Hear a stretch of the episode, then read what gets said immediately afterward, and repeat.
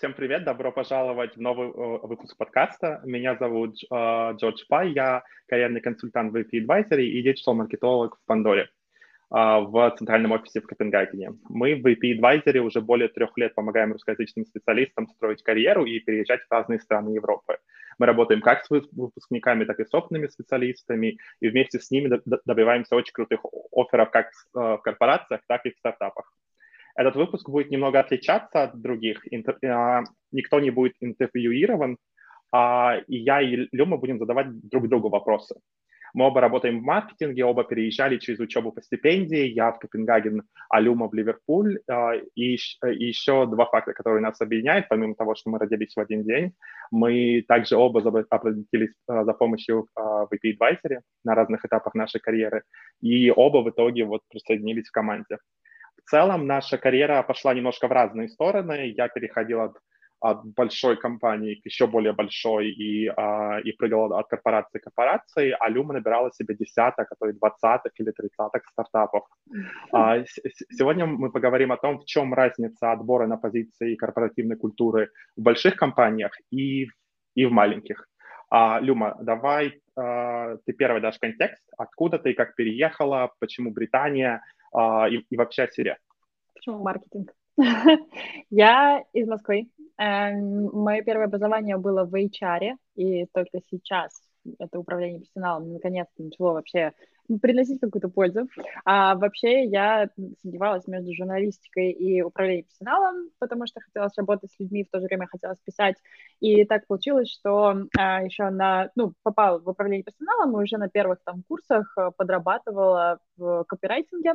А потом этот копирайтинг разросся в email-маркетинг, потом в social media, и таким образом пришла в маркетинг. Еще одна, еще одно как бы такое параллельное а, событие, ход событий, который привел меня к маркетингу, это когда я в Рено, а, я проходила стажировку в Рено где-то на полгода в течение моей моего первого вуза в Москве, и это была моя единственная работа в HR, это была моя единственная работа в корпорации по совместительству, а, и, ну, первая работа в иностранной компании, как бы. И когда я эм, ну, отделение называлось Compensation and Benefits, и это, в принципе, было про все те возможности, дополнительные какие-то преимущества, которые мы даем работникам. И когда мы эм, поняли, что люди не пользуются тем, что мы для них добываем, теми возможностями, там, не знаю, зубными, страховками и так далее, мы решили спросить, как, почему так получается, почему они сделали опрос такой по, по компании, mm-hmm. и сотрудники в Москве, и работники в Тольятти. И выяснилось, что они просто не получали эту информацию. То есть люди с завода, у них были совершенно другие кан- каналы коммуникации, чем люди в офисе, и они просто не получали последних новостей об этом. Когда мы это поняли, мы, по сути, начали внутренний маркетинг, то есть сообщения в интернете, имейлы, а, физические постеры на стенку вешать и так далее. Вот, и из этого я поняла, что мне этим заниматься интереснее, чем чем управлением персонала и рекрутментом а, на тот, э, тот конкретный момент. Вот, таким образом тоже пришла к маркетингу. Еще в момент, кстати, когда я проходила спасение в Рено, а, меня попросили, сколько мне было лет? Мне, получается, было, наверное, 19 лет или 18, и меня попросили сказать а, там две фразы на английском языке. У меня был, в принципе, нормальный уровень языка, ну, такой, наверное, выше среднего я не смогла. Я была настолько в ступоре, у меня был настолько сильный барьер, и причем я знала девушку, которая проводила мое собеседование, я ее через университет, по-моему, знала, и я знала, что у нее не очень хороший английский. Ну, то есть, э, в принципе, я могу говорить увереннее. Конечно, он был очень далеко от того, mm-hmm. что сейчас у меня в стране, но все было нормально. Я, не, я ни одного слова из себя не выдавила. Меня все равно взяли за харизму, знание, э, целеустремленность, но... Э, а ты вообще ничего не сказала? Вообще ничего. Я даже не могла мое имя назвать, понимаешь? Просто настолько блок. А, и такое повторилось, когда мы поехали в Англию а, с друзьями.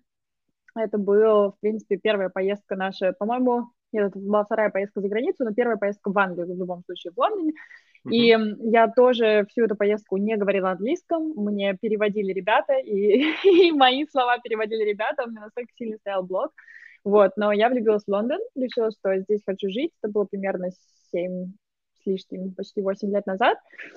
После этого я пыталась поступить в ВУЗ, параллельно работала в агентстве в Москве, Агентство было ну, таким среднего размера, а, работало в основном с локальными организациями, там не было прям корпораций, ну, может быть, тоже малый, малый и средний бизнес, вот так вот. То есть я уже, в принципе, тогда работала с стартапами, малым mm-hmm. бизнесом достаточно много. Вот, и параллельно с этим поступала в магистратуру. Первый, первое поступление завалило, потому что я не успела по дедлайнам, мне нужно было получить полную стипендию, другой возможности не было, и я просто не успела подать вовремя. Не знала, что так э, заранее нужно. И со второго раза я поступила.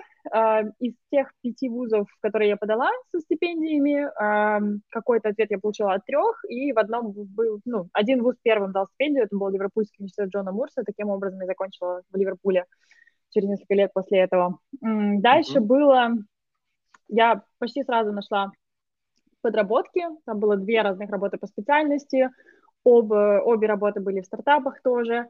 А потом я не нашла работу вовремя, не было EP Advisory. EP Advisory только-только чуть-чуть начинались. И я помню тогда, точнее, я не помню, мне потом рассказали о том, что у меня был короткий звонок э, с Викторией Поповой, которая в Advisory со студентами работает, который моя э, память э, просто вырезала этот эпизод из моей жизни. Я не имею понятия, что я с ней разговаривала, но э, Вика вот так вот показала мне заметки, говорит, вот у меня все записано, у Люмы сильный блог, она считает, что все невозможно. И вот это было мое состояние в тот момент. Не было никакой пост-стадии визы, то есть после твоего обучения на год да. в магистратуре в UK. Было 4 месяца, я, конечно же, на последний момент оставила поиск работы, не успела ее получить, подавалась на все, какие попало вакансии только ради визы, а резюме не адаптировала никак ни под какую вакансию. Короче, все ошибки, которые мы вот так вот прям по пунктам сейчас пишем людям, все я совершила, а, уехала домой назад, в этот момент у меня были уже отношения с британцами в Ливерпуле, поэтому через там полтора года э, отношений на расстоянии мы решили, что мы поженимся, и я перееду. Э, два года, два с половиной года мы прожили вместе, после чего я поняла, что мне тесно, и э, наши отношения уже как-то так пошли на убыль. Я, кстати, у меня было м, видео в историях переезда, где я большую часть этого рассказывала, но это первый раз, когда я так на публике говорю, я развелась, я переехала в Лондон. Я вышла замуж. Ну, да, ну, начнем с того, что я вышла замуж, да, потом я развелась. А потом родилась, в Лондон. Да. Мне очень помогли две работы, которые у меня сейчас есть, и которые уже ну, почти три года я вот так работаю на двух uh, разных работодателей. Один — это uh, Tech Startup Accelerator, то есть такой такая фабрика стартапов, э, которая базируется в Нове, и это именно технологические стартапы. Второй — это EP Advisory, который тоже достаточно сильно завязан на технологии. При помощи этих двух стартапов и рекомендационных писем я смогла поменять свою визу с э, визы супруги на визу uh, Global Talent. И поэтому сейчас я как маркетолог для, для тех стартапов осталась, переехала в Лондон, и все круто. Вот. Таким образом, я в маркетинге, в EP Advisory, и в Англии. До сих пор очень рада. Слушай, Расскажи. хоть я эту историю, конечно, очень хорошо знал, но всегда прикольно ее услышать второй раз, потому что ты ее рассказываешь принципиально иначе, нежели ее бы рассказывал я о тебе, поэтому это всегда очень круто услышать. А, Давай, Спасибо порази, большое. Порази меня своей, потому что я тоже хочу услышать сначала, почему глобальные корпорации, почему так получилось, что ты во всех этих крупных компаниях, в которых я знаю, ты работал, засветился, почему маркетинг для тебя? Смотри, а, в целом а, я постараюсь максимально все это структурировать, потому что ты меня знаешь, я начну за здравие, закончу за упокой, это все быстро уйдет совершенно не туда. А, поэтому смотри, начнем тоже примерно со школы когда я их заканчивал, эм, это отдельная история, я не имел абсолютно никакого представления, чем я хочу заниматься, кем я могу быть дальше. Я понимал, что мне нужно что-то достаточно простое, чтобы, чтобы эту работу могла делать такая хорошо обученная обезьянка, и при этом достаточно широкая для того, чтобы я, а, я со своим а, меняющимся характером и отношением ко всему мог двигаться как в сторону чего-то более аналитического, так и чего-то более креативного. А, но что это из себя представляло, я не имел ни малейшего представления, поэтому я и на специальность поступал в свое время, и, на, и непосредственно а, и на работы почти всегда я шел по принципу, знаешь, ой, а вот это имя классное, ой, вот это бренд, вот как, вот, вот знаешь, как такой классический периферийный человек, неважно, из Ливерпуля в Лондон или, а, или какого небольшого города где-то в СНГ, в столицу приезжает, вот свои бренды он пихает вот везде а, и вот выставляет, вот это примерно я, то же самое, только с работой и с учебой. Mm-hmm. Потому что, например, когда я а, первый мой такой опыт а, с корпорацией был в Nike, у меня знакомая работала в отделе маркетинга, она, причем относительно недавно начала, им нужна была вначале просто такая небольшая помощь, и я с большой радостью навязывался, потому что, причем, я никогда не носил Nike, я никакого отношения к этому бренду не было, но я знал, что это бренд. Вот, вот, вот имя, о, имя очень хорошее. Кстати, есть два произношения, Nike и Nike зависит от того, а, в Европе это чуть больше Nike, в Америке это Nike. Поэтому сразу все гневные комментарии а, на эту тему, если они появятся, то официально их два. Я помню, что в начале даже потому что вначале я просто помогал и платили мне, на самом деле, иногда э, вот а, самой продукцией компании, а, а, а, не, а не настоящей зарплатой, но я был, это были буквально самые первые курсы, поэтому мне было абсолютно все равно, чем, чем как, как платят, и когда мне предложили, что мне даже могут нормально платить, и я могу параллельно что-то делать по работе, я, я был очень доволен и примерно, примерно э, и на самом деле очень удивлен. У меня э, получилось одновременно с этим и, и, и, и поучиться и в, и в России, и съездить в Англию. Это, это на самом деле, конечно, был очень крутой опыт, но я все еще учился на специальности, опять снова с брендом, это было государственное бизнес-управление, а, и я абсолютно точно понимал, что я не понимаю, что это за специальность, я не понимаю, как с ней работать, кем работать. И, и вообще, когда я заканчивал, у меня, у меня никаких планов ни на обучение, ни на что не было. У меня был другой план. У меня был план ехать в Бразилию и преподавать английский. А, у, меня, у, меня, у, меня, у меня все было распланировано. Океан, песок, море. Я тогда, кстати, был худенький, вообще отлично. Я учу красивый язык. А, я преподаю простой язык. За окном карнавал, в жизни латиноамериканское мыло. Как бы у меня идея была очень конкретная. Но а, и при этом так как я всегда люблю, а, когда дело касается любой вещи, мне нужен а, план А, Б, В, Г, Д, у меня был вариант Б и В, и это, было поступление в ВУЗ, причем у меня очень похожая с тобой ситуация, я подавался от балды, от балды не в том плане, что я не готовился, как раз достаточно много готовился к тому, э, с, э, вот, к самому процессу, что у меня было иначе, я очень поздно начал подаваться, очень поздно. У меня оставалось только два вуза, в которые еще дедлайны не были закрыты. Я такой, ой, ну ладно, я все равно в Бразилию еду. И, и в итоге я на самом деле э, даже особо ничего не планировал, и получилось так, что мне оба вуза дали стипендию, и когда тебе оба вуза дают стипендию, ты понимаешь, что как бы ехать в Бразилию э, вот уже как-то не особенно вариант, потому что вот моя внутренняя, ну не знаю, mm-hmm. э, алчность говорила мне, что ни в коем случае нельзя отказываться прямо дали, сейчас. Да, дали, надо брать. Слушай, да. а как тебе этот процесс? Пока ты рассказываешь, просто два слова о том, каково тебе было эм, собирать вот эти все документы и так далее, поступления, потому что я помню, что на тот момент мне казалось, что сколько можно бумажек, сколько, как может быть так много бумажек и так много макулатуры, которую нужно собирать. Знаешь, uh, моя бабуля очень любит фразу. Uh, не для О, того моя роза цвела. Фразы, фразы. Замечательная фраза. Потому что у меня такого опыта нету. Вузы, в которые я подавал, требовали минимальное количество документов. То есть, когда я подавался в Копенгаген, от меня требовалось мотивационное письмо, а, оценки и предметы, все, больше ничего. Когда я подавался в Ирландию, от меня требовалось мотивационное письмо, а потом а, от меня требовалось а, референс от преподавателя и от работы, оценки и все. Ну, то есть это всегда был такой очень небольшой пакет документов, ты их просто отправляешь электронно, у меня вообще такого опыта нет. Возможно, потому что это а, я слишком поздно подавался, и все нормальные вузы, которые, знаешь, которые готовятся основательно, которым нужно прям папочки собирать, у меня просто, я на них не успел, я опоздал. Слушай, я не могу сказать, что ты, знаешь, поздно подавался и попал в не очень хороший вуз. Это точно не твоя история, ты все равно попал в топчик, и нет, я тоже, у меня не было такого опыта, как, знаешь, в Германию, там отправлять документы э, пакетами физическими, это вообще Да ужас. ладно пакет. Ты знаешь, что в Германии необходимо а, на некоторые специальности ты должна документы, которые ты выставляешь, в правильном порядке. И на визу тоже. У тебя прям порядок должен быть, что зачем идет, и они могут тебя отклонить, если порядок не тот, в физическом порядке, понимаешь? Физически, Физический порядок я проходила только, знаешь, с визой жены, но там не так принципиально было порядок, но были как бы пожелания, чтобы у тебя все категории были в нужном порядке. И тоже нужно было отправить физической почтой оригиналы документов, и, конечно, это была жесть. Вот поэтому в Германию я не поступал.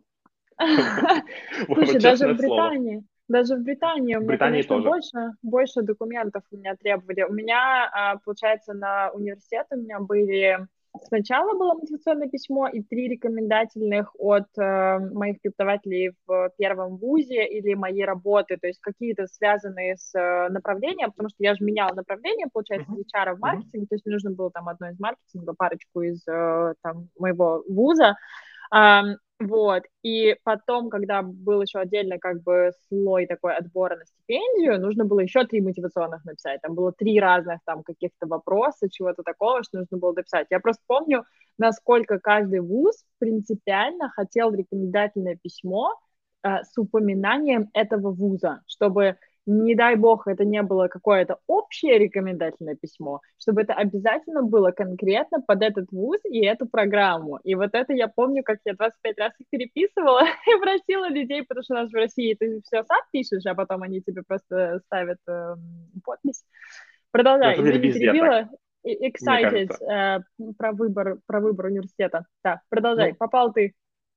Ну, а на самом деле, вот в контексте университетов, мне кажется, очень важная параллель, которую лично я могу провести. Я относился к поступлению а, и вот к описанию программы примерно так же, как, а, мне кажется, стоит относиться к поиску работы. То есть у тебя есть вот это объявление, и, и первое, что я делал, и, а, вот когда я э, собирался поступать, это я прям выписывал основные фразы, которые были написаны. То есть я понимал, что мне нужна стипендия, а я понимал, что мне нужно ее попасть. И сначала мне нужно было понять, кого они ищут.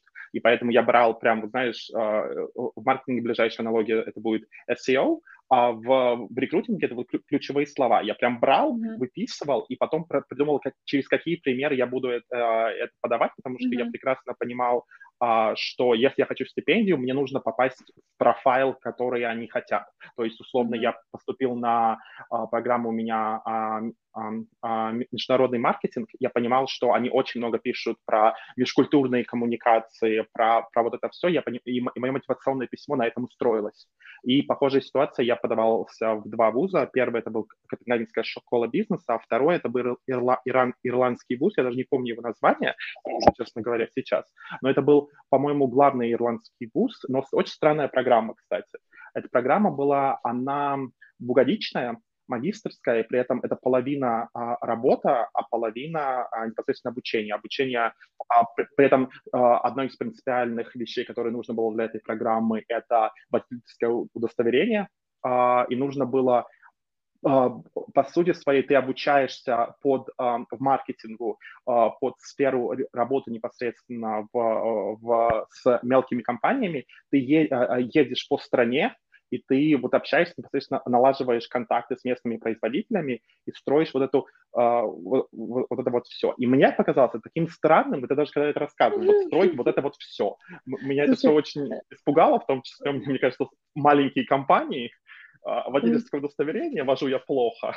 И я решил, что uh, нужно поберечь себя и людей.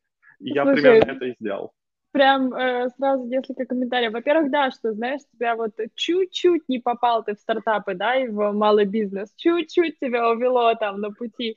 А второе, это, да, хорошо они устроились, слушай, они так э, вроде студентов зовут, но в то, же, в то же время вы давайте э, рулите нам экономику. Да? Слушай, но одновременно с этим у них была, а, была очень крутая стипендия. То есть эта стипендия не сравнится с той, которую я получал в Копенгагене. Я помню, э, в Копенгагене я получал порядка а, тысячи евро в месяц, а там а, стипендия была, по-моему, две с половиной в месяц. То есть там прям, прям стипендия как небольшая э, зарплата, даже такая, наверное, средняя. Поэтому uh-huh. а, программа крутая, я не знаю, зак- а, открыта она до сих пор или нет, просто я понимал, что это не для меня, я чувствовал себя, что я недостаточно взрослый для вот именно этой программы. И mm-hmm. поэтому я, эм, я поступил, э, я, я поехал в Копенгаген, понятия ни, ни о чем не имел о том, что это за страна. Я знал, что столица Копенгаген, никогда в нем не был. Приехал и, и, собственно, стал стал сначала учиться, потом я немножко поработал в небольшой компании, и при первой же возможности убежать куда-то куда что-то большое, я этим воспользовался. На самом деле, это мы снова вернемся ко всему вот, вот а, погони за брендами и погони за вот mm-hmm. такими названиями компаний, потому что именно поэтому я на протяжении э, долгих лет подавался на э, стажировку в Google. И у, меня подход к этому всегда, ну, как и с многими компаниями, у меня либо добьюсь, либо добью. Вот mm-hmm. это из года в год, из раза в раз одним способом, другим способом. Точно так же я а, шел в Пандору, я когда а, заканчивал работать в Калсберге, я понимал, что я хочу в Пандору, и вот, и вот все. Я хочу туда, и, и мне нужно было, а, и я подавался через нетворк. Я, я пробовал вообще все, что возможно. У меня были другие оферы, другие даже брендовые большие компании, но я принципиально хотел. Это, наверное, очень сильно характеризует мой характер. И он, и он не всегда не всегда хорошо, потому что ты циклишься на одной вещи, ты за ней идешь, и она, возможно, тебе уже не нужна, а ты вот, вот, а вот да и все, кстати. Э, первое слово, которое я сказал, э, э, очень такая, очень нужная информация, мне кажется, для этого стрима, это вот у детей обычно первое слово «мама» или «папа», у меня было первое слово «дай». И вот, мне кажется, это, это очень хорошо описывает, как я, в принципе, отношусь. Но, да. честно, когда я попробовал поработать в, в небольшой компании, мне было максимально некомфортно. Я понимал, что я, я не знаю и не понимаю, как, как, как говорить с людьми, как делать нетворкинг. Мне, я, мне кажется, я замыкался в себе все больше и больше, а стоило мне обратно вот нырнуть потому что из маленькой компании я, я ушел снач, а, а, сначала в агентство побольше, а потом почти сразу в Калсберг, и, и, и потом в Пандору, а до этого было и, и Nike, и Google. А, и, и всегда вот чем больше людей, тем было лучше. При этом я не настолько социальный, насколько ты. Мне это был вопрос не того, что мне всегда, вот как тебе маленьким был Ливерпуль, мне маленькими всегда вот являлись вот компании. И причем mm-hmm. а, я понимал, что маленькие, они прежде всего для меня, они вот проблема не в, как бы, проблема не в них, проблема во мне. Да, да, слушай, я хотела просто такую а, а, хронологию выставить, потому что я-то, может быть, твою историю знаю, но сейчас из нашего рассказа, может быть, не очень понятно людям, там, когда ты, да, откуда, давай. куда ты пришел. Да. Давай а... сначала по компаниям хронологию, да. Да, а, смотри, а, пойду в обратную сторону. А, по компаниям у меня Pandora, Carlsberg, потом агентство, до этого агентство Superdrag, а, те, кто, а, те, кто работает, живут в UK, знают, что такое супертрак, а остальным это э, литуаль британский, а, не знаю, если еще литуаль, а, ривгош, не, не знаю, что-то вот, вот такое британское, где продается косметика. До этого, а, а, до этого Google и до этого Nike. То есть а, вопрос, причем, ну, как бы, если ты посмотришь на естественно, между этим, из-за того, что я учился, у меня были и стажировки, и по специальности, что-то еще, но я uh, из-за mm-hmm. того, что они были такие учебные, я, я к ним уже отношусь, ну, что-то это когда-то было, uh, но так как это мне кажется, mm-hmm. это, это, это как, как примерно как у всех студентов, у тебя всегда есть подработки какие-то по специальности, не по специальности, но я их вот их, их, их даже не считаю. Но честно, я для громко заявила, что я работала в Рено. Ну, я, знаешь... не волнует твой принцип. Рено, Рено это другое. Я, я, я больше говорю, я знаю, что вот ты говорила, что ты работал журналистом. Uh, и ты вот, вот эти проекты, ты, я предполагаю, не упоминала особенно в своем резюме. И тоже, э, Конечно, да. И то же самое делал я на самом деле. И мне кажется, тут очень важно понять, что, особенно когда ты студент, когда у тебя было много всего таких небольших стажировок и вещей разных, мне mm-hmm. кажется, очень важно правильно выбирать, что оставлять, а что убирать. Uh, и это как раз uh, то, о, о чем мы часто на самом деле говорим с клиентами, у которых опыт либо короткий, много разных компаний, либо когда он большой, mm-hmm. это всегда адаптировать и смотреть, что имеет смысл для этой позиции, а что, возможно, в принципе, стоит убрать просто mm-hmm. потому, что оно не настолько раскрывает вот твой потенциал в контексте этой позиции. Mm-hmm. Слушай, э, тогда у тебя сейчас, получается, когда ты подавал в Пандору, да, у тебя было, mm-hmm. ну, в хронологии прям в резюме у тебя была Пандора, потом э, до этого стоял Калсберг, да, до да. этого стояло агентство, насколько я помню. Да, э, да, но смотри, э, понимаешь, в Пандоре э, когда касается крупных корпораций и, и, и, а, и, и в принципе, э, большинства работодателей, все, на что смотрят, это твоя последняя и предпоследняя компания. То есть mm-hmm. мне кажется, что вот а, я недавно говорил со своим нынешним менеджером в Пандоре, и иногда, мне кажется, а, мы говорили про Nike, и для него был абсолютный сюрприз, что я там был. А как бы mm-hmm. он мне торжественно обещал и клялся, что резюме он мое читал. Вот знаешь, как, как в этом ТикТоке, когда э, девушка спрашивает, а, а, а вы мое резюме читали? А, а, а, рекрут отвечает, да, читал. Ну и, и потом интервьюер такой, ну расскажите обо мне, давайте. Вот, mm-hmm. вот примерно так же.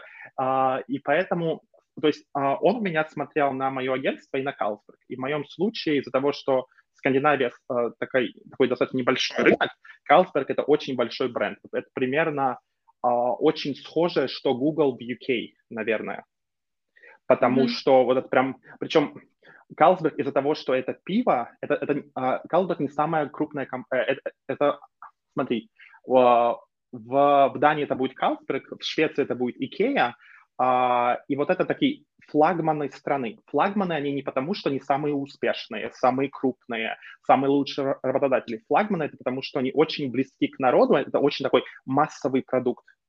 Mm-hmm. И вот когда у тебя есть на резюме вот такой массовый продукт, тебе достаточно легко, а, вот это то, зачем часто идут в корпорацию, в консалтинг или куда-то еще, тебе с этим очень легко двигаться дальше. А, до если этого, когда... хочешь, если ты хочешь в другую корпорацию или крупную да. компанию. Да, и это на самом деле очень важно, потому что э, вот помимо Пандоры я рассматривал несколько небольших компаний, и меня небольшие компании меня разворачивали практически сразу же. И, э, и э, я однажды спросила, почему, что не так. Мне сказали, что я слишком корпоративный, что мой профиль вообще не подходит uh-huh, им. Uh-huh. И я, на самом деле, как бы я не переживал, я с ними на самом деле согласен потому что вот я не готов, э, не то, что не готов, мне кажется, у меня нет ни опыта, ни понимания, как это должно строиться в mm-hmm. компании, где ты должен работать и делать вещи, потому что, мне кажется, mm-hmm. в крупных корпорациях а, у нас порядка, ну, 75% у нас это встречи, мы договариваемся, что нужно делать, и, может mm-hmm. быть, ну, ну, в лучшем случае 20-25 ты работаешь, и то не факт. Ты больше координируешь, как работают э, ваши партнеры, агентства и, и все остальное. Mm-hmm. А, и именно поэтому меня, э, мне, мне всегда казалось, что вот, э, в, в маленьких компаниях работать намного-намного сложнее, чем работать в корпорациях. Да, ну... Вот что ты думаешь, учит, учитывая, что ты работала и в Рено, и учитывая, что ты, у тебя большой опыт в, в стартапах, вот скажи мне, где работают больше? Слушай, мы об этом разговаривали недавно. Где сложнее? Знаешь, там, с человеком тоже приближенным к Advisory, а, Аля, Алина Веселая, которая помогала нам с ребрендингом mm-hmm. и а, тоже очень вовлечена в процессы. Мы с ней вот буквально день-два назад обсуждали, как ее брат, а, 22, если не ошибаюсь, летний, сначала работал в стартапе в России, по-моему, в Санкт-Петербурге базируется или в Москве, не помню, Москва, может, Москва. И а, после этого он попал в PepsiCo. И mm-hmm. насколько сильно отличается его загруженность в стартапе и то, что он сейчас делает в корпорации, насколько ему меньше. Ну, есть... Эм, слушай, честно, я тебе не могу назначить ответить на такой вопрос, потому что в Рено все-таки я была очень давно, я с тех пор ни разу не была так настолько приближена к корпорации. И я помню, что меня раздражало в тот момент э, то, насколько мне казалось мало я делаю и насколько мало какого-то именно вклада такого действенного результата я могу принести, что мне казалось, работа, которую мне дают, была не особенно нужной. Вот до этого момента, когда начался весь опрос, внутренний маркетинг, первые какие-то вещи были настолько базовыми, и мне это очень сложно себе представить. С другой стороны, я знаю людей из корпораций, которые работают, э, вкалывают, поэтому мне сложно сказать. Я могу сказать, что в моем эм, стартап-акселераторе, который ново, сложно предположить ресурсы, потому что когда таком акселераторе, мне кажется, похожая ситуация должна быть в агентствах, которые работают с малым и средним бизнесом, со стартапами. А, приходит то один, то второй стартап, и они живут от инвестиций до инвестиций, по сути, да, им потом нужно подать заново получить еще какой-то период времени, который они могут задействовать ресурсы и продвигаться. Получается, что э, команда маркетинга, она в ней, как моя бабушка говорит, то густо, то пусто. То есть у тебя либо очень много работы, и ты реально зашиваешься, потому что ты хочешь помочь всем, либо у тебя практически нет работы, потому что у тебя несколько разных стартапов из тех, с которыми ты работал, эм, ты, они немножечко стихли, они ждут инвестиций, они ждут какого-то там нового периода, разработки продукта, чего-то, и ты в это время сидишь и ждешь. Ну, ну наверное, кажется... вот какой-то такой. На самом деле, мне кажется, вот а, две вещи, которые я хочу сказать. А, мне кажется, абсолютно то же самое и в корпорациях. Я помню, что у меня вот было время, когда у нас была активация новой коллекции. Я помню, что я работал вот прям до двух часов ночи. Я, я был очень доволен этим, мне все нравилось. И вот прям, прям несколько дней подряд и, и это прям много. А вот сейчас э, я очень надеюсь, что мой менеджер не смотрит это видео, благо он, он не говорит по-русски, наверное, спасибо ему за это. Но вот сейчас мне прям мало чем заняться, и я рад, что мы работаем в основном из дома, потому что мне потому что вот сейчас у меня конкретно более или менее все стоит перед, э, перед Новым годом, практически ничего не происходит, в то время как в соседнем отделе, который тоже занимается очень похожими вещами, чем и мы, тот же, те же самые маркетинговые каналы, они зашиваются, они прям работают очень много. И вот, несмотря и с инвестициями, на самом деле, вот если у стартапов э, ты живешь от инвестиций до инвестиций, то в корпорациях ты живешь э, от бюджета к бюджету и от идеи к идее, потому что у многих mm-hmm. людей кажется, особенно тех, кто работает в небольших компаниях, стартапах, что э, корпорации и крупные компании, они очень организованы что, вот знаешь, э, всем понятно, кто чем занимается, кто что делает, как это работает. На самом деле, мне кажется, это очень-очень большой миф, потому что а, мало кто в крупных компаниях, особенно э, как в отделе маркетинга, так и в других, вообще понимает, во-первых, что происходит, и, mm-hmm. и, и вообще к стабильности, особенно в последнее время, э, в последние лет 5-7, никто не привык. То есть, условно, mm-hmm. у нас абсолютно похожая ситуация, мы с тобой недавно обсуждали с, э, с бюджетами. Вот как у вас бюджет вот такой, э, такой плавающий, так и примерно у нас, только он плавает немножко иначе. То есть в, сначала вы договариваетесь о бюджете, и бюджет вот у всех отделов это все будет вот такая политическая драка за то, кто сколько получит непосредственно средств. Это прям, прям драка а, отдела с отделом, это, а, и прям вы вот, вот прям Um, и вы пытаетесь максимально придумать, что мне больше взять, как доказать, что мне нужно больше денег. И ты понимаешь, что mm-hmm. у тебя нет возможности толком запланировать, ты, ты как бы прописываешь себе проекты, понимаешь, что что-то у тебя уберут, что-то не уберут, чтобы вот у тебя просто хватило средств. Потом mm-hmm. в течение, в начале года ты экономишь, потому что тебе дали всегда не столько, сколько тебе надо было. Mm-hmm. В, течение года, ну, приоритизируешь проекты. К концу года это всегда так. Вот всегда, сколько я работал, всегда одна, э, одна и та же история. К концу года денег слишком много. Что делать? И, и тогда массово начинается преинвойс, э, отправлять преинвойсы огромному количеству партнерам, агентствам и всем остальным, потому что деньги нужно срочно потратить, иначе в следующем году денег будет меньше.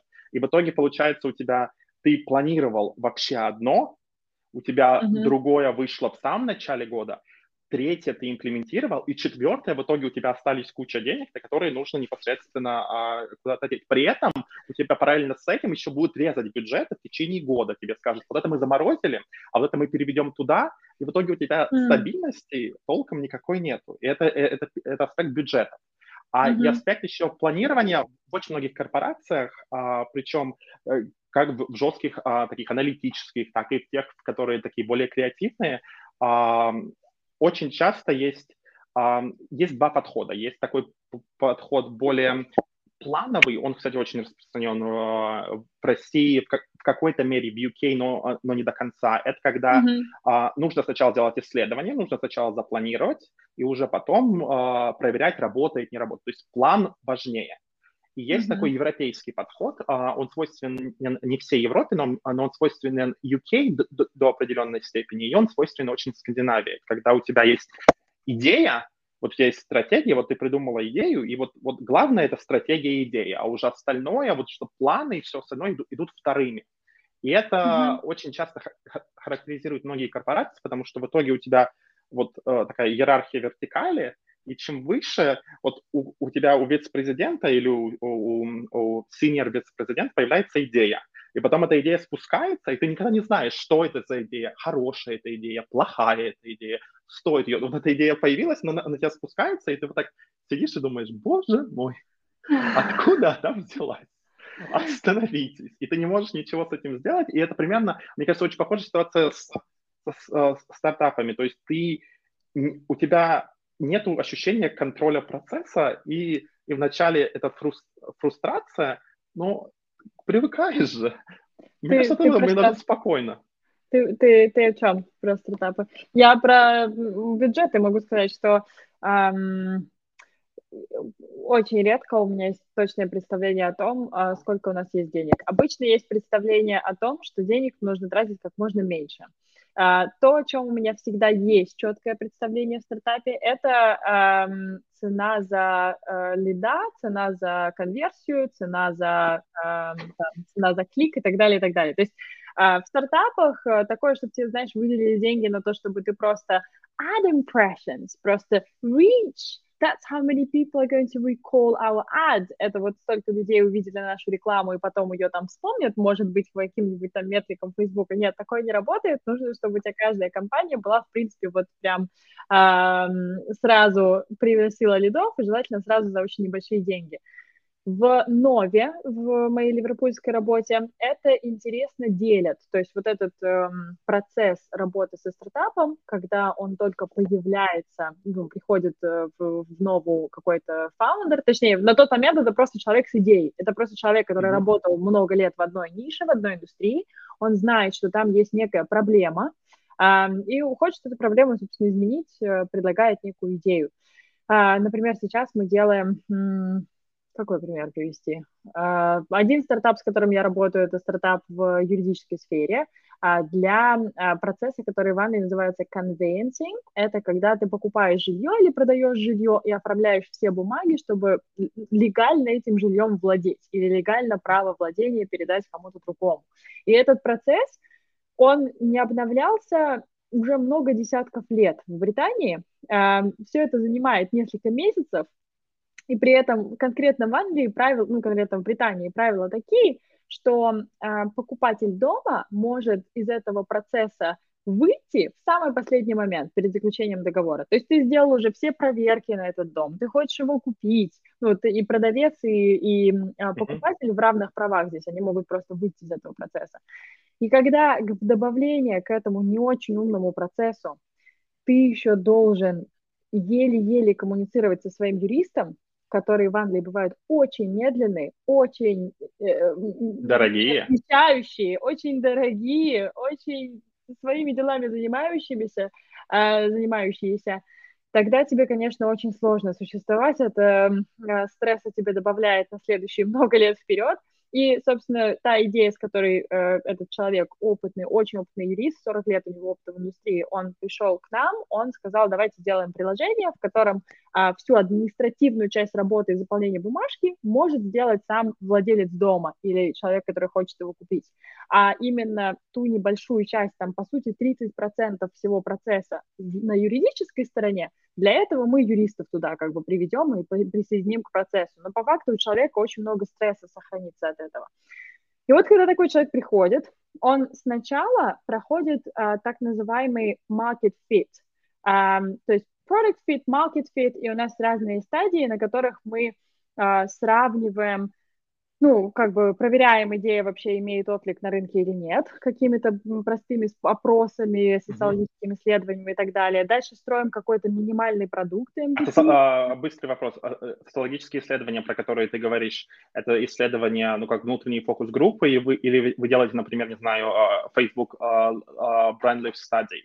Как вы делаете опросы, как и, вы понимаете? Э, на этом этапе это будут какие-то внутренние, это скорее всего через фаундера, через его контакты, через okay. его сеть контактов. Ну, фокус-группы, через... по сути.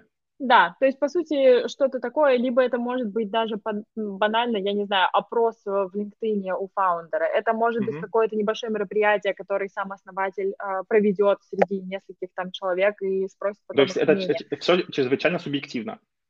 Э, да, для человека из корпорации, с корпоративным мышлением, спасибо, Джордж, э, это достаточно субъективно на данном этапе. То есть мы максимально пытаемся это проверить, э, ну, там, более-менее широко, но если, если инвесторы видят, инвесторы есть у нас как у наших партнеров, так и конкретно в Нове сидят люди, которые ответственны за а, принятие решения по стартапу, да, вкладывать там деньги или нет. И если инвесторы видят, что, в принципе, в стартапе, ну, реакция на него есть, реакция рынка есть на него. А в данном случае у нас были 4 или 5 estate agents, то есть людей, которые работают с а, домами, квартирами и так далее на рынке, продают их и так далее, а, риэлторы, которые согласились работать уже заранее с этим основателем и согласились отдавать ему какое-то количество клиентов на юридические сервисы, да, регулярно. То есть он заранее получил себе неких клиентов, показал, что у него есть отзыв от рынка для того, чтобы построить этот продукт, показал э, формы, заполненные с обратной связью. Зачем я ушла в это в таких деталях, я не знаю, но суть в том, что это вот первая часть, в которой мы участвуем как маркетологи, ну, постольку поскольку мы не очень в нее вовлечены.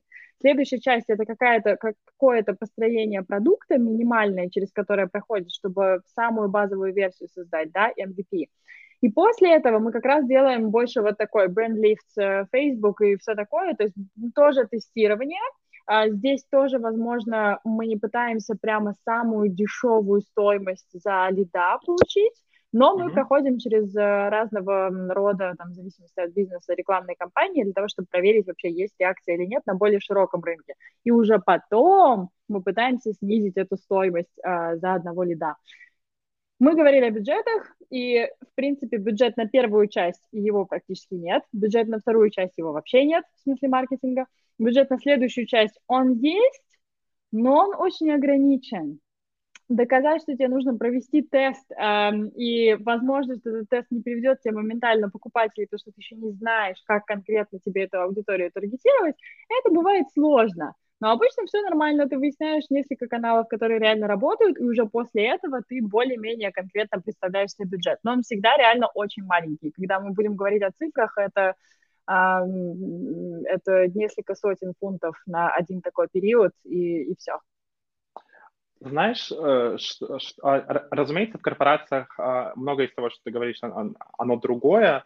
А, когда дело касается, условно, вот, вот, вот сейчас мы, если поговорим про стоимость лида, если мы поговорим про вот непосредственно вот э, весь slow funnel и вот mm-hmm. всю конверсию, это вот, вот за, за это буквально разные отделы будут драться кто сколько приносит, а как на самом деле это считать, какая методология, а мы смотрим, они это инкрементальные продажи mm. или не инкрементальные, и, и вот сейчас, вот, если э, со мной рядом сидел человек из email-маркетинга, он бы говорил, что, э, что лучше, что с этой планетой случилось, это email-маркетинг, и что работает только он, и что 30% бизнеса приходит из email-маркетинга, а я смотрю на свою методологию, и у меня это полтора процента и вот и потом пойди договорись. А, а вот когда дело касается uh, reach, когда дело касается, знаешь, uh, количества показов той или иной рекламы. Вот про это мы можем разговаривать, потому что вот это у нас четко прописано. У нас мы условно мы не будем делать uh,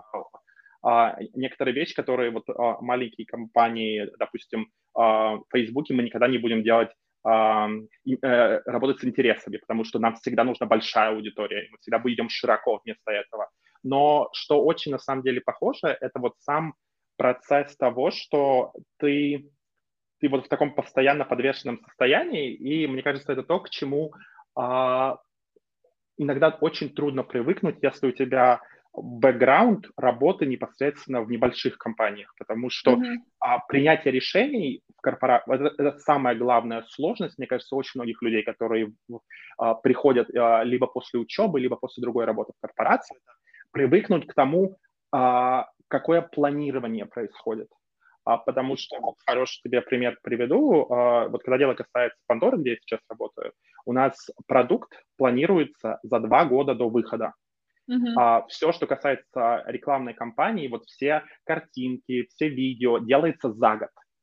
И как ты понимаешь, когда дело касается социальных сетей, когда дело касается трендов, а если ты делаешь что-то за год, ты э, никакие, никуда не успеваешь ни за какими трендами. Хороший пример, вот у нас мы э, заходили на ТикТок э, с одной из коллекций, и я думаю, что это, э, я надеюсь, что это можно говорить, э, э, мы шли за самым большим самым большим блогером на платформе. Она была самой большой, она была самой успешной. Из-за того, что у тебя проходит год, у тебя, ну, как бы, она уже перестала быть настолько релевантной, и, были, mm-hmm. и было много комментариев, когда говорили, ой, фу, мы ее не любим, и, и ее уже несколько раз э, и закенселили, и, э, и, и вот и ты не успеваешь, и ты не успеваешь, э, mm-hmm. и вот мы, недавно, мы сейчас говорим о том, чтобы делать что-то в ТикТоке, и и делать что-то в контексте крупной корпорации, это прям практически невозможно. Это может делать небольшое Duolingo и делать такое что-то креативное, необычное, mm-hmm. но даже Zara, даже вот что такое, потому что у тебя столько много людей, с которыми ты должен договариваться, это прям команды.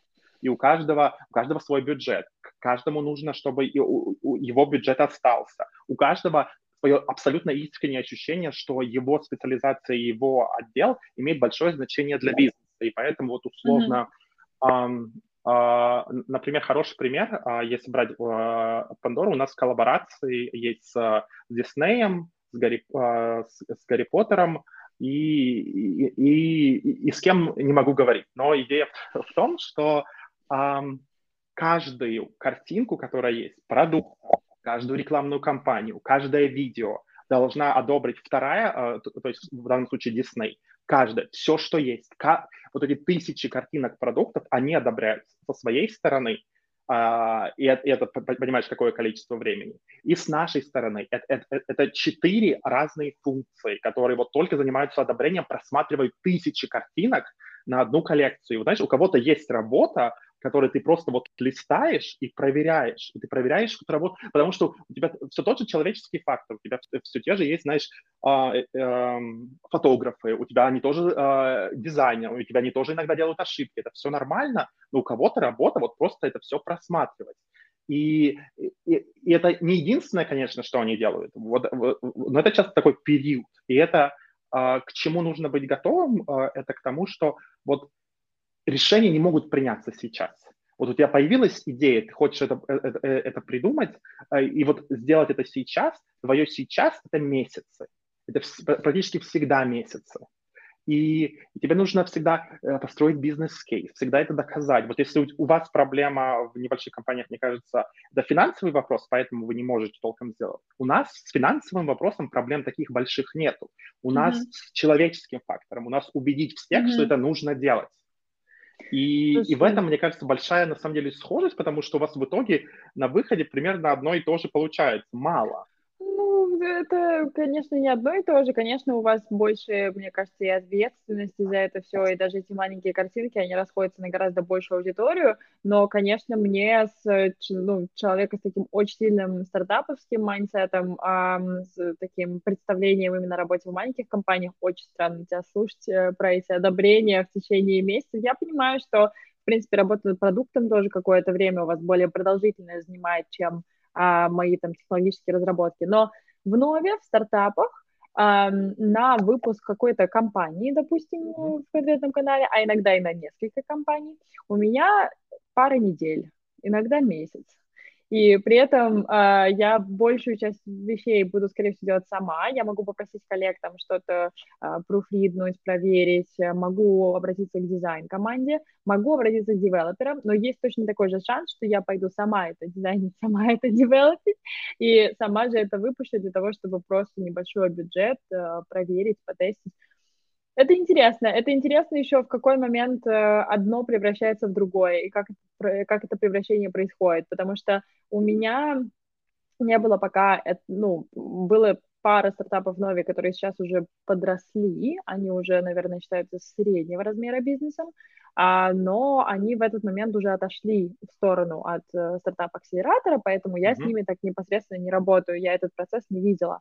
И мне кажется, что EP Advisory будет в ближайшее время таким первым примером, уже разрастается, понятно, у нас там 15 консультантов в разных странах да. Э, и Европы, и не только Европы сейчас, и будет еще больше. И мне кажется, что сейчас это будет мой ближайший пример скейлапа, который, возможно, потом перейдет в более крупную компанию. Но пока у меня вот такого примера работы не было. У тебя тоже или в агентстве где-то было подобное? Нет, у меня а, на самом деле нет. У меня всегда опыт либо большой, а, и мы открываем новые рынки в рамках большого, но никогда не было, вот я никогда не заставал прям рост. И вот этого понимания, как это происходит, у меня на самом деле нету. А, и вот ты говорил о том, что тебе важно чувствовать в работе, что вот то, что ты делаешь, имеет значение, вот, вот mm-hmm. то, что оно влияет на процесс. Вот э, я много про это слышал и читал от разных людей, что им вот это важно. И я, я это понимаю, но у меня никогда в голове такого не возникало. То есть, когда дело касается корпорации, ты понимаешь, что твоя конкретная работа она влияет, даже если ты работаешь в финансах, она влияет не настолько сильно, насколько это в небольшой компании. Но ты цепляешься, возможно, мне кажется, в крупных компаниях за другое. И очень часто, на самом деле, ты цепляешься за продукты, за бренд, за культуру, за вот что-то другое, что тебе корпорация пытается предложить вместо того, что есть в, в, в компаниях. Вот чтобы ты понимал, хороший пример а, что такое корпорация? На самом деле сегодняшний, сегодня у нас была встреча всем отделом, а, и был такой разговор о том, что вот а, мы жаловались, естественно, в корпорациях нужна одна из таких скиллов, которые, правда, нельзя писать в резюме, но очень нужно иметь, это жаловаться, потому что жаловаться нужно хорошо и много, и это должно прям ныть и конючить, чем лучше ты это делаешь, а я в этом зам... это замечательно делаю, мне кажется, поэтому я получаю работу в корпорациях, а, и мне очень хорошо это выходит. Но мы всегда жалуемся на другие отделы, потому что они, разумеется, они плохие не работают, они все делают неправильно, а мы-то делаем все хорошо. И, собственно, и у нас один, один из вещей, который должен разрабатывать был другой отдел, они разрабатывали уже год. И это прям абсолютно, ну, как бы это то, что можно было сделать буквально за две недели, причем, возможно, даже сделали бы мы с тобой. Несмотря на то, что это, это такая техническая часть, но вот реально можно было. А, они делали это год, и а, вот мы жалуемся, жалуемся, и тут а, один из менеджеров говорит, «Э, из, извините, тут такое дело, а мы это сделали. И на него все так смотрят. Он такой, я извиняюсь, извиняюсь. В общем, у меня в, в, этом, э, в этом отделе, у меня знакомый, он uh, data scientist, и он работает непосредственно а, вот он со, только что устроился на работу, и мы вместе посидели несколько вечеров, и, и, мне, и мы это сделали, этот проект ну, как бы готов, все хорошо. Э, это не была его работа, не была моя работа. Вот как думаешь, какая реакция была у нашего вице-президента? А, а, наш вице-президент... раздраженная, наверное. Да, это был пример плохого stakeholder management. Это, это его, его, его практически поругали за это.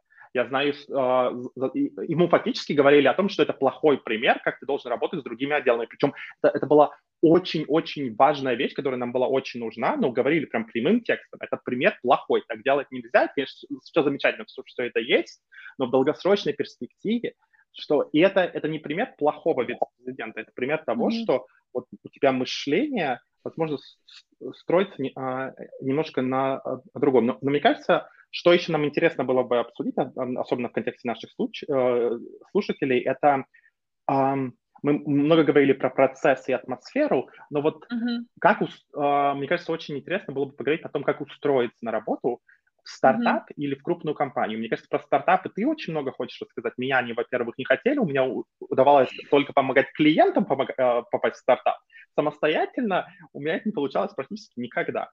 А, поэтому а, любые твои советы, мне кажется, будут очень полезны а, и, mm. и зрителям, и, и, и даже мне, если я вдруг когда-то решусь.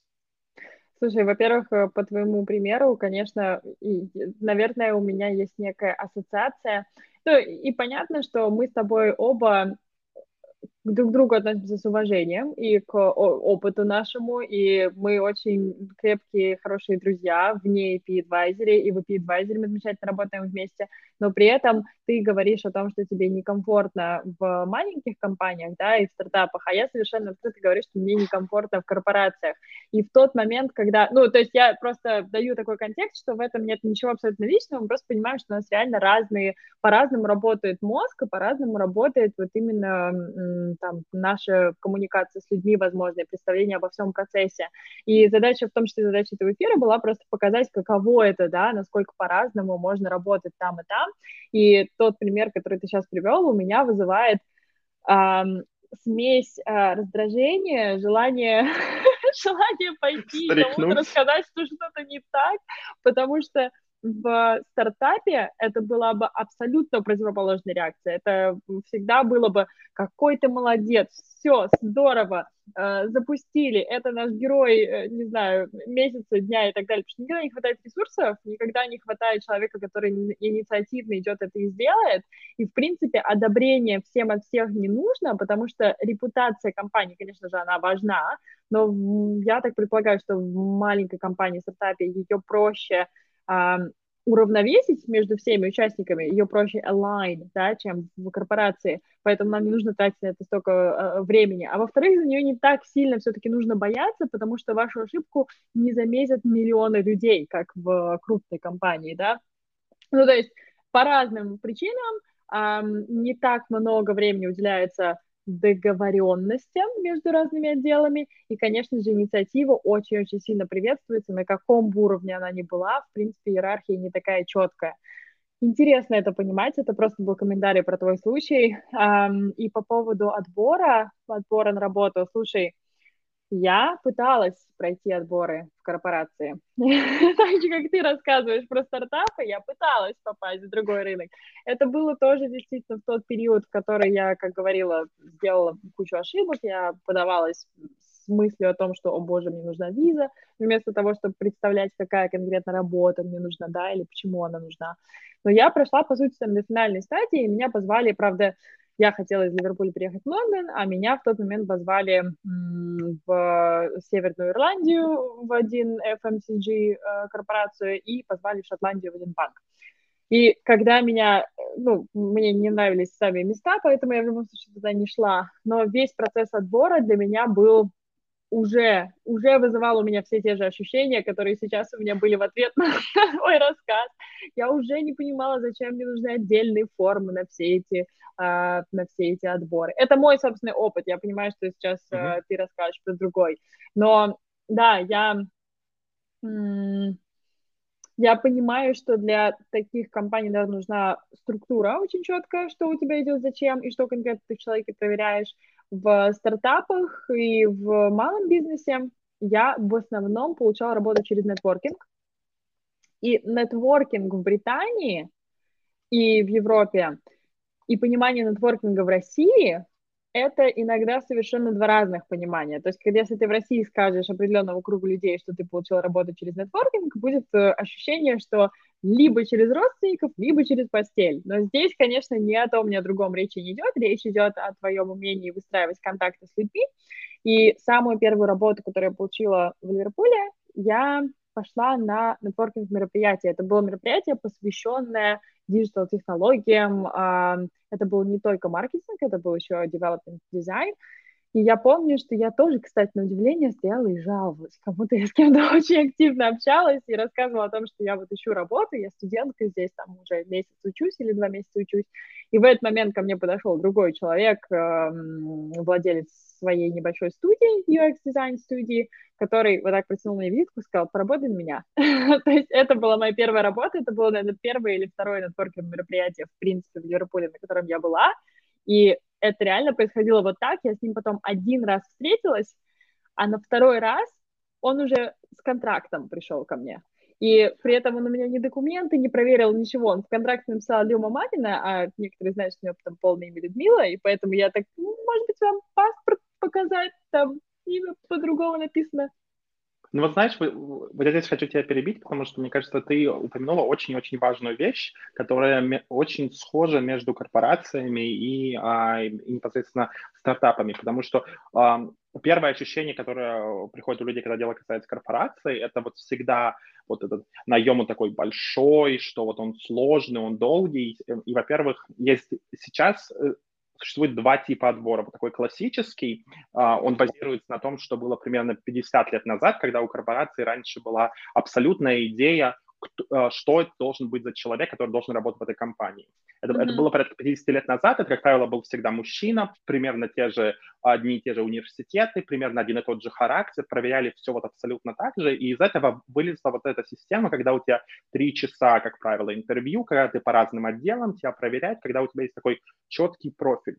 И здесь тебе, разумеется, это очень чаще всего это происходит как раз э, на начальной позиции, вот когда mm-hmm. у людей нет опыта совсем, когда они после университета, а, и вот это, вот это один тип отбора, который все еще большой, его много, он до сих mm. пор э, есть в какой-то мере в, Гугле, и есть второй тип, который все больше и больше корпораций на самом деле пытается использовать, в том числе, mm-hmm. особенно в Скандинавии, но и не только. Это такой уход от вот этой системы как можно дальше к классическим обычным интервью потому что, um, потому что иначе, если делаешь такое, uh, такое интервью, где у тебя три часа, где ты проверяешь по по кандидату, что, а, вот, что тебе требуется от него, ты таким образом сразу же убиваешь а, любой diversity, и ты убиваешь mm-hmm. возможность людей быть разными, потому что условно при таком отборе, если ты, не, а, если ты недостаточно разговорчивый, если ты выражаешь свои мысли иначе, у тебя другая культура, тебя, вероятность того, что тебя возьмут,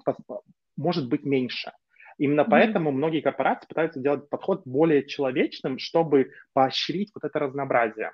Но mm-hmm. что ты упомянула, и что, мне кажется, чрезвычайно важно, это нетворкинг, потому что нетворкинг в корпорациях а, важен, мне кажется, настолько же сильно, невероятно сильно, как и в маленьких компаниях. И мы говорим очень часто нашим клиентам о том, что нетворкинг а, это, это то, что, а, что лучше всего найдет вам работу намного более быстрее, успешнее, и лучше. Даже если вы никак mm-hmm. не знаете из этой компании, ваша задача познакомиться и найти эту работу. Вот хороший пример сейчас мы а, в, моем отделе, а, в, в моем отделе нанимаем человека а, и а, жалуется, что вот никто а, вот некого у нас только два варианта, кого же, кого же нам взять вообще, не из кого выбирать. Я спрашиваю, mm-hmm. ой, а, а кто подался? Они такие, а, а мы еще не, а, а мы еще объявление не выставляли. Я говорю, в смысле? А, а они такие, ну вот мы поспрашивали знакомых, да, но вот сейчас я говорю, а может выставить а, объявление? Они говорят, не, ну выстави, но скорее всего мы уже примем решение до того момента, как вот, собственно, вы, mm. объявление это выставить обязаны, но в итоге у тебя идея, кто это, уже будет. И, и в этом плане в, в корпорациях рекомендации имеют огромное значение, потому mm-hmm. что а, вот, вот, это, вот этот непотизм, он менее раз, а, развит прям в очень крупных городах типа Москвы mm. и Лондона, но чем выше позиция, тем больше он развит. Это когда, когда ты видишь, что открытая вакансия, а, ты, а, это абсолютно нормально написать в другой отдел, если ты mm-hmm. видел человека и, и, а, хоть один раз и говорить, вот у меня есть такой знакомый, вот ему интересно, и ответ очень часто бывает такой, ой, круто, интересный профиль, я убеждусь, что, что он получит интервью. Mm-hmm. И это с одной стороны, это, конечно, плохо, потому что это непотизм, но это то, как функционирует, мне кажется, вся Европа в таком в большом понимании. Прежде всего, потому что это такой набор небольших стран, и всегда комфортнее, когда что-то кого-то знаешь. При, при этом mm-hmm. опыта, когда люди приходили на, на работу впустую, никого не зная, вообще никого, на самом деле очень мало. И то, что я mm. всегда говорю клиентам в Скандинавии, знать кого-то через кого-то, это очень хорошая идея. Знать кого-то в компании. Не знаете никого лично, но вот вы подаете, допустим, в страну, в которой вы не знаете, ну вот никого. А как найти человека? А, найти кого-то, кто работает в вашей стране. Написать а, кому-то в LinkedIn, начать с ним общаться. Начать выстраивать отношения, потому что вам, а, особенно когда это а, не не начальная позиция, вот как у тебя происходило. Одно дело пройти отбор в, после университета, вот этот классический отбор.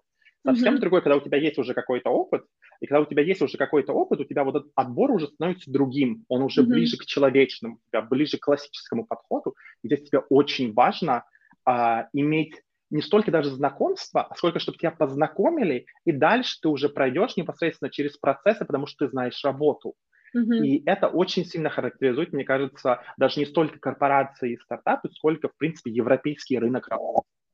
Слушай, это удивительно то, что ты рассказываешь про нетворкинг и найм э, в рамках вот чисто людей, которых знали, потому что на удивление вот даже, ну, э, окей, найм в VP Advisory достаточно часто происходит через, например, соцсети, потому что в первую очередь из-за того, что нам хочется э, видеть в команде тех людей, которые искренне заинтересованы в бизнесе, и это проще найти среди тех, кто на нас уже подписан, например, да, но обычно это все равно происходит через какие-то открытые каналы. И в Нове, в моей ливерпульской работе, мы тоже, как только ищем какого-то сотрудника, мы сначала публикуем а, позицию, а потом эту самую позицию просим людей расширить на их LinkedIn, на их э, там Фейсбуке и так далее, и так далее. То есть, в принципе, у нас даже получается чуть более организованный подход к этому, потому что мы действительно а, ну, там, в 99% э, случаев действительно публикуем эту роль, нежели чем идти через... Вот здесь мне нужно сделать небольшую ремарку. Я извиняюсь, что тебя перебиваю, потому что э, будет разница. Единственное, с чем, где, где это будет абсолютно так же, как у вас, где это будет куда более организовано, это как раз в тех специальностях, в которых, например, IT.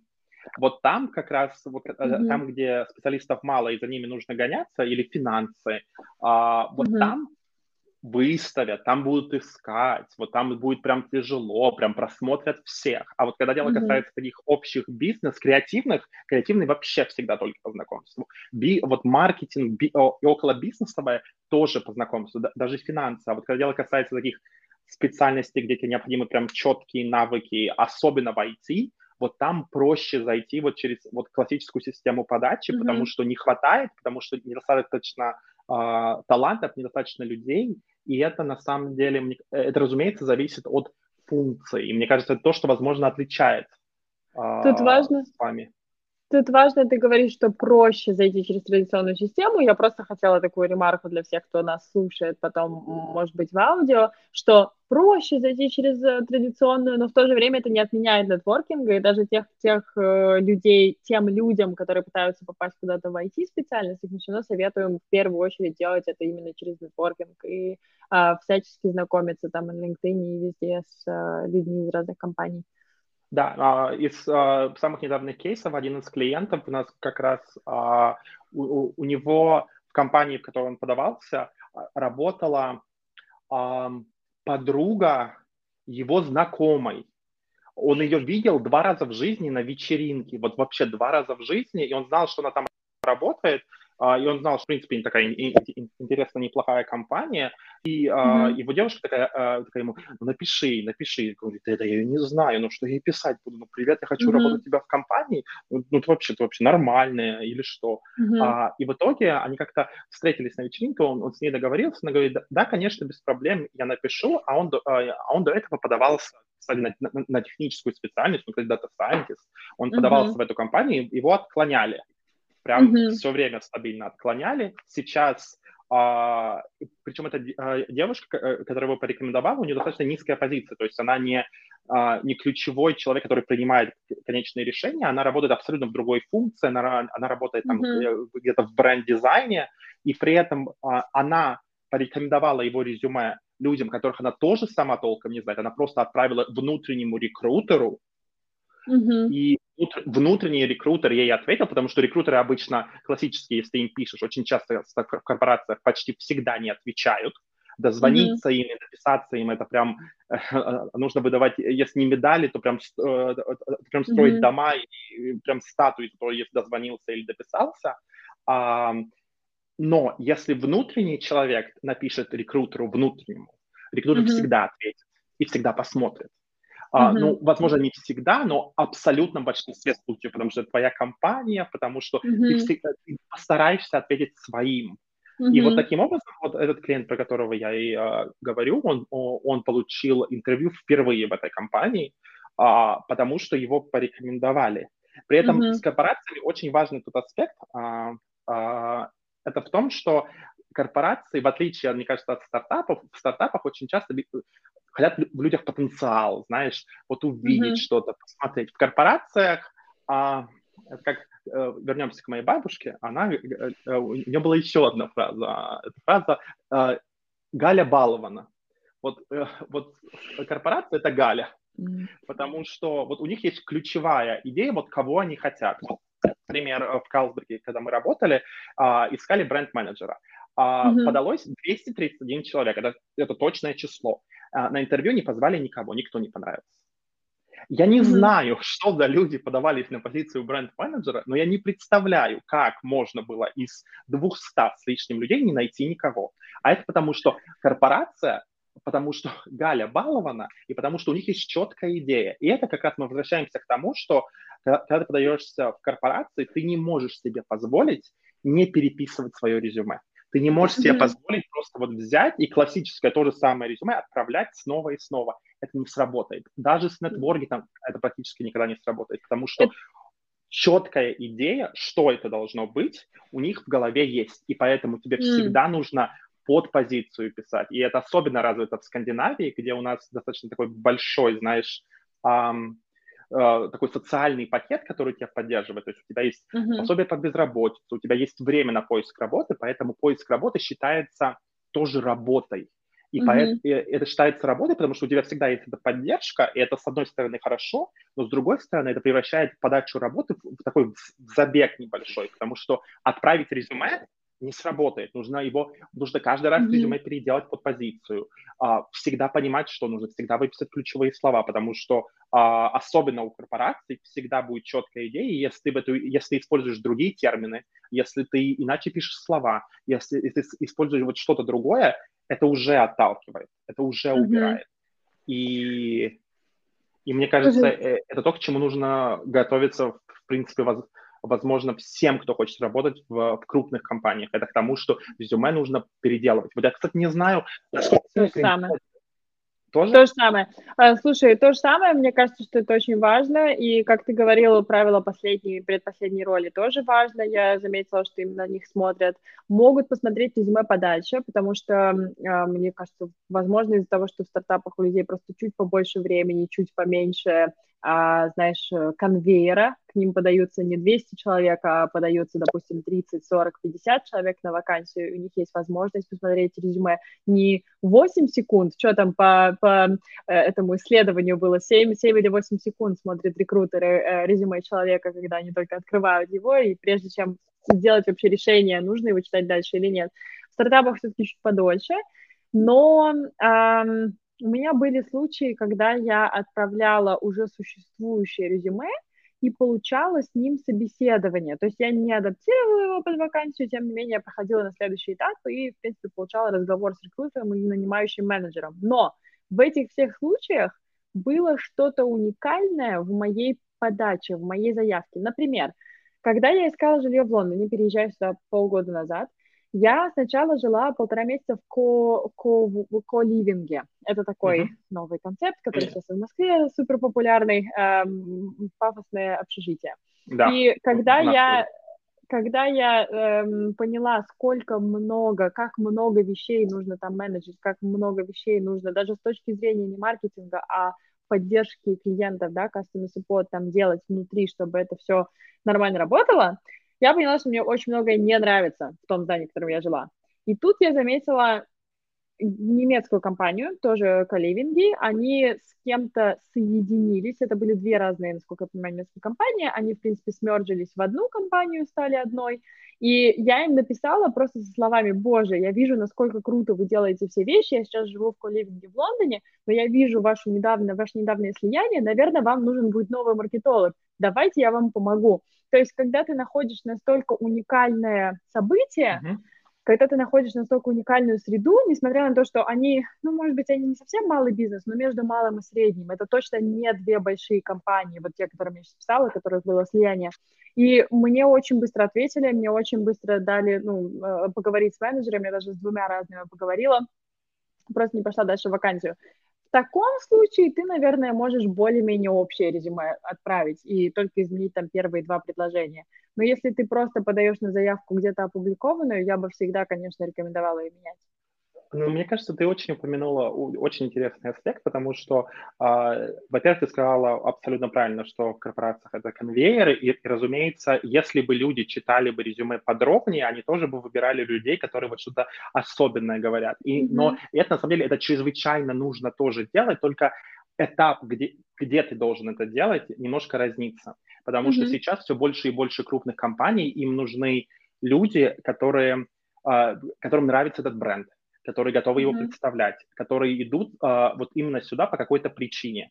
И вот uh, uh, и это очень важно объяснить, почему это, почему вот эта причина. Например, если uh, одна из крупных компаний в Скандинавии, это Новонордиск, это компания, которая занимается диабетом, поэтому uh, очень часто, особенно на начальной позиции люди, когда подаются, они рассказывают замечательную историю про свою бабушку, которая болеет диабетом, и что, э, и что вот непосредственно э, именно поэтому они хотят идти в, э, на, mm. в эту компанию, это каждый раз не работает, потому что этих бабушек всегда много, это абсолютно вот такая забитая, невероятная история, это все равно, что я хочу работать в Калдеге, mm-hmm. потому что мне нравится пиво.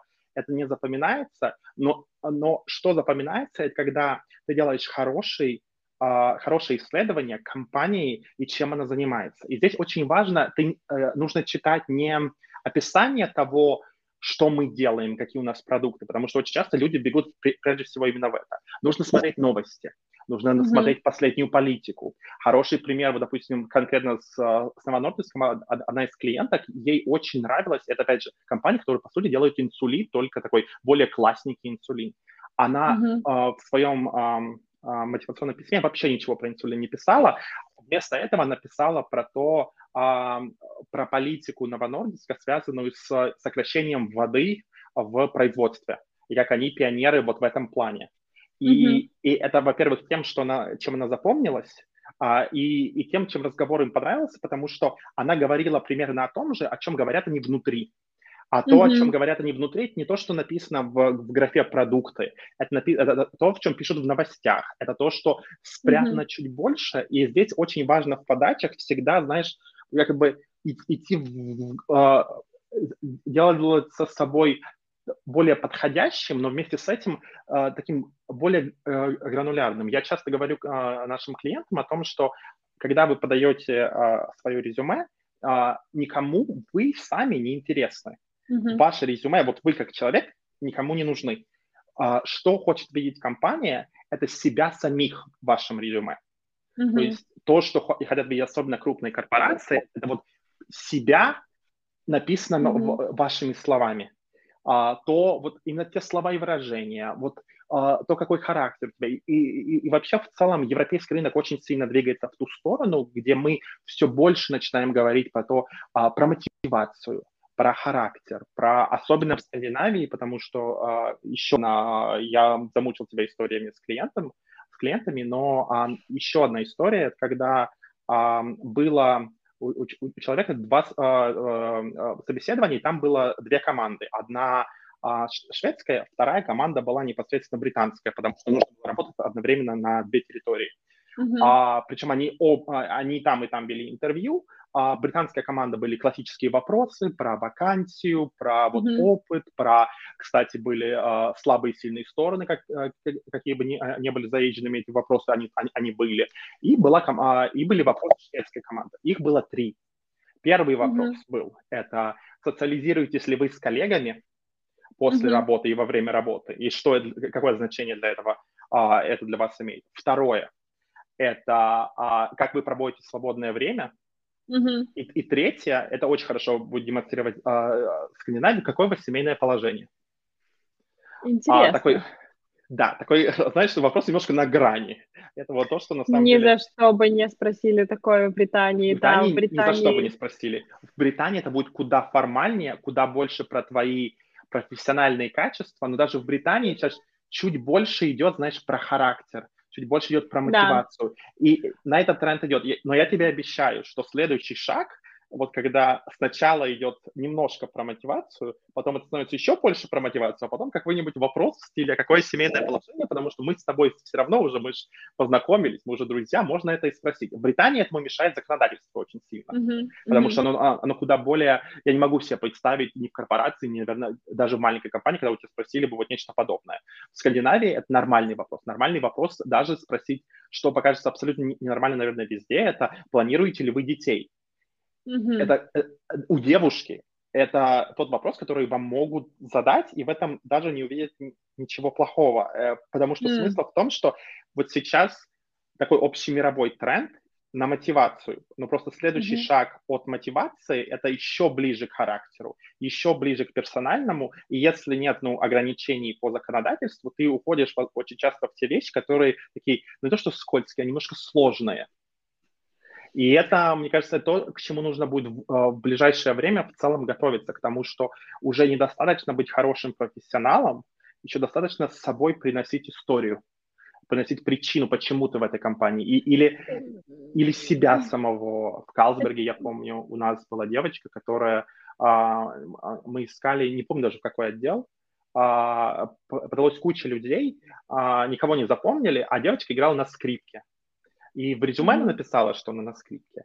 И, а, и что-то упомянула на своем а, собеседовании про скрипку. Мы ее назвали скрипачкой, ее и взяли, потому что ее единственно запомнили. Вообще эта скрипка не имела никакого отношения к позиции. Это две вещи, это две разные вещи. Я сейчас не готова с тобой согласиться, что э, я, я не вижу, как в британском отборе в компании в ближайшее время могут, могли бы спрашивать про, там, допустим, семейное положение. Я понимаю твой point. Семейное про... положение нет, но более личные это вопросы. Это личное, да. Ну, то есть, эм, Окей, да, я, я поняла твою позицию. Мне кажется, что в Британии до, до вопросов там, о личных именно делах, о персональной жизни очень долго еще дело не дойдет, потому что я работаю в компании да. в Нове три года практически, и я не знаю там про всех, э, кто женат, э, замужем, не замужем, у кого есть дети, у кого нет. Я со временем только это что-то могу узнавать, но это очень сильно а, разделяется. То есть такой вопрос, да, наверное, не зададут. Но в плане хобби, да, согласна, вижу, что ты говоришь, есть тренд, э, что корпорации двигаются ближе к стартаповскому способу отбора.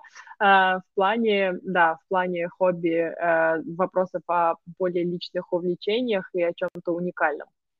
При этом, мне кажется, тут единственное, что вот ремарка к тому, что я говорил, здесь важно понимать, это не то, что вдруг все стали ближе друг к другу и знают друг о друге все. А на самом деле нет все, все знают друг друга примерно настолько же плохо, насколько и всегда. Просто у тебя вдруг в процессе рекрутинга добавляется такой еще персональный аспект. И ты задаешь вопрос mm-hmm. персональный не потому, что тебе интересно особенно семейное положение. Семейное положение, возможно, был не очень хороший пример. Ты задаешь персональный вопрос, чтобы чтобы понять человека лучше, чтобы быть с ним ближе. Будешь ли ты с ним близким во время работы? Нет, ты не будешь знать, а, а, а, замужем они или не замужем. Ты не будешь знать огромное количество вещей. Вот это не меняется. Просто вот эта mm-hmm. персональная часть начинает потихоньку переползать в резюме.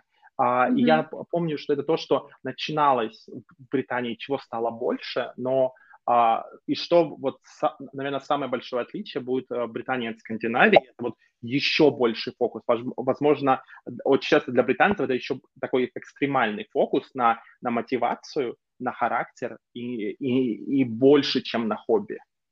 Mm-hmm. Mm-hmm. Ну да, в принципе, я согласна с тем, что этого, этого достаточно много. Я, будучи эм, именно стартап-человеком, всегда только, в общем-то, с этим и сталкивалась, всегда было интересно, ну, всегда, это мое всегда, это мои последние, там, 5-7 лет всегда, um, вот, а так, в принципе, меня, меня не удивило бы, если бы это было нормальным и в корпорациях тоже на данный момент. Слушай, мне кажется, мы с тобой очень много уже обсудили, и уже да. Практически полтора часа, да, беседуем и про маркетинг, и про отбор, и про все. А, что бы еще ты хотел сказать? Почему, ну вот, наверное, какой-то такой, знаешь, заключительный summary, а, почему ты все еще советуешь людям, помогаешь людям переехать конкретно в Скандинавию? И uh-huh. на этом можно, наверное, закончить. Um, а, а, возможно, это как раз будет хорошей, хорошим продолжением того, о чем я говорил сейчас. Это больший фокус на, на человека и, на личностные вещи. А, это связано как раз с тем, что Вот, допустим, сегодня пятница, а, а фу, сегодня пятница, сегодня четверг, я, у меня просто завтра выходной, поэтому для меня сегодня была пятница. Но в целом по пятницам а, до, домой принято уходить порядка в 2 часа дня. А, в, в будни это нормально уйти в 3. То есть у тебя намного больше времени, во-первых, на себя, и это тебя ожидается. Это не значит, что нет людей, которые работают до 8. Mm-hmm. А, они есть, но уходить и уделять больше времени семье и своим хобби – это куда более нормально в Скандинавии, чем где-либо еще. И под э, фокус на персональное и личное у вас никто не будет пытаться прям очень сильно узнать, чем вы занимаетесь в свободное время, никто не будет mm-hmm. пытаться навязаться на это, но у вас будет возможность как раз этим заниматься. Возможно, у вас не будет настолько много мест, куда пойти, как в Москве, как в Киеве, mm-hmm. как, не знаю, в Астане или, а, или в Лондоне тем более. Но у вас всегда будет возможность, ну не всегда, но у вас действительно будет возможность на то, чтобы посвятить время себе и, и, и разобраться, чего вы хотите и как вы хотите. Mm-hmm. Это первый аспект. Второй аспект – это, как ни странно, иерархия, а, потому что mm. в Скандинавии, наверное, самый а, минимальный, минимальный иера...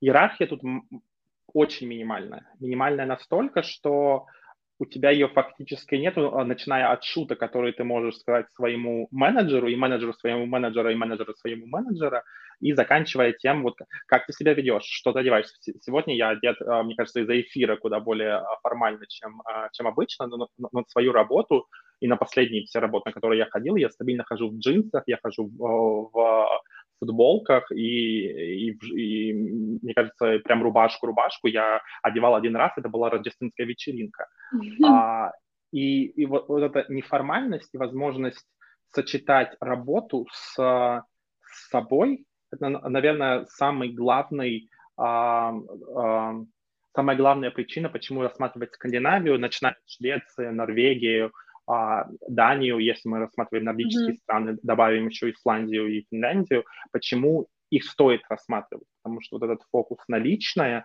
фокус на того, что, поми- что ты, ты не, а, не живешь, чтобы работать, ты работаешь, mm-hmm. чтобы жить. Uh-huh. А, вот это, наверное, самый главный а, аспект именно в контексте Скандинавии. Круто. И, наверное, на этом мне было бы хорошо закончить. Да, наверное, давай на этом завершать. Э, нас всегда можно найти. А, во-первых, в Инстаграме можно задавать нам вопросы, и на Ютубе можно задавать нам вопросы. Мы всегда рады, если вы подпишетесь на нас, EP Advisory, карьера без границ, и мы, конечно, будем приглашать больше гостей из самых разных стран, но если вы уже нацелены а, на Скандинавию, или если как минимум вы хотите попробовать, вы можете прийти к Джорджу на первичный звонок на 25 минут и просто прикрепить ваше резюме и LinkedIn профиль во время подачи на этот звонок, и Джордж ответит вам, а, что в вашей ситуации реально, нереально, какие возможности и чем конкретно он может помочь при найме на работу. Я в IP Advisor не консультирую клиентов, я только маркетолог, а но я всегда рада общаться, общаться со всеми в, э, тоже в наших соцсетях. И постараемся больше, больше проводить такого живого общения, чтобы люди задавали реальные истории. Всем большое спасибо, что вы присоединились. Джордж, спасибо. спасибо за взаимный эфир. Было приятно. А тебе спасибо. А, было очень, а, было очень рад поболтать. И, а, и всем хорошего вечера. Хорошего если у вас вечера. вечер сейчас. Хороший поинт, хороший поинт. Пока-пока. Пока. -пока. Пока.